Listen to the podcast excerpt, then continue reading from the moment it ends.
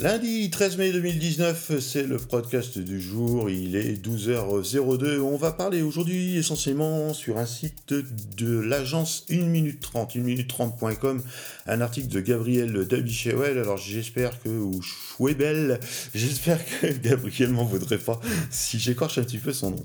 Alors c'est un article assez intéressant qui s'intitule Quelles sont les trois qualités d'un bon consultant? Euh, C'est vrai que voilà, il y a des consultants en tout, on y est tous, j'y suis aussi moi-même, et, et j'aime bien un petit peu euh, son idée, son analyse du truc. Euh, d'abord, pour eux, les compétences et le savoir-faire sont une condition essentielle, mais pas suffisante. Non, évidemment, un bon consultant doit être compétent, il doit posséder un savoir-faire, avoir des expériences antérieures, évidemment, dans le domaine d'activité, sinon il ne va pas pouvoir vendre grand-chose. Car, il dit, donc la mission de consultant ne se limite pas à apporter son savoir-faire, mais il doit apporter plus que de la compétence à son client. Je suis assez hyper d'accord. Euh, je rajouterai pour ma part hein, qu'un consultant doit se considérer comme membre à part de l'entreprise pour laquelle il intervient pour moi, c'est une sorte de caméléon et que s'il doit se considérer comme membre, il doit aussi être considéré comme tel par les autres membres de l'entreprise pour laquelle il intervient. Et ça, c'est pas toujours évident. Hein. Des fois, le consultant est un petit peu voilà euh, considéré comme le mec qui va se la, euh, raconter et des fois comme un ennemi. Et faut pas. On n'est pas là pour vous piquer votre job. On est là pour vous aider ou vous donner des idées. Je reviens sur 1minute30.com. Euh, un bon consultant doit savoir convaincre son client et le faire agir. Donc le succès d'un compétent, selon Gabriel toujours, se mesure à ce qu'il a réussi à faire faire à son client, comment il a réussi à le faire transformer et à provoquer un changement dans l'entreprise. Pour lui, c'est pas un exécutant, c'est un agitateur d'idées, et ça, j'adore cette notion, qui sait défendre des idées qui ne font pas forcément l'unanimité. Donc c'est vrai que voilà, le consultant c'est pas un leader, il ne doit pas se substituer avec son client, il n'a aucune euh, action décisionnelle. D'ailleurs, il doit savoir rester à sa place, c'est important. Mais même s'il n'est pas là pour vendre ses compétences, il est là pour euh, avoir une capacité à faire appliquer les conseils qu'il amène à son client. Euh, troisième point, ou quatrième, je sais plus, il doit avoir une vision stratégique, une vision de créativité, de la créativité, avoir des convictions.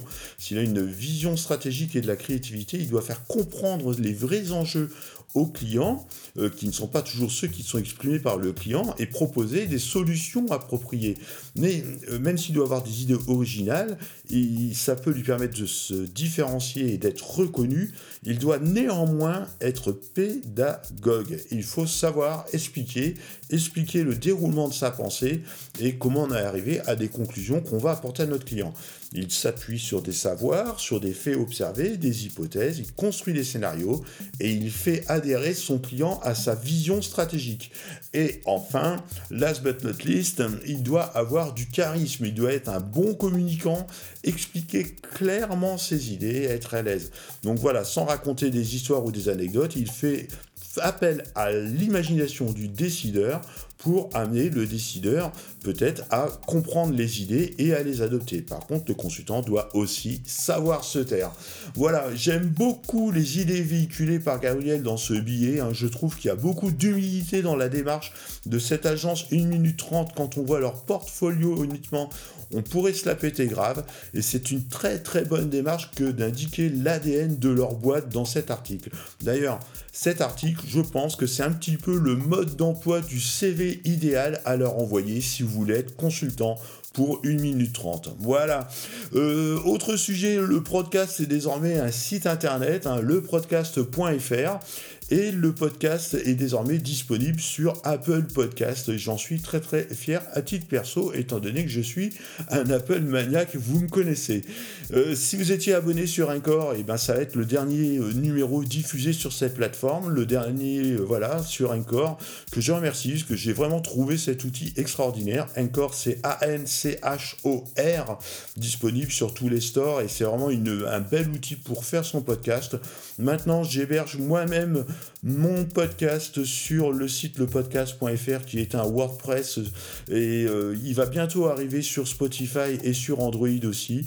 Vous pouvez laisser des commentaires et vous inscrire sur mon site internet pour qu'on continue la discussion ensemble.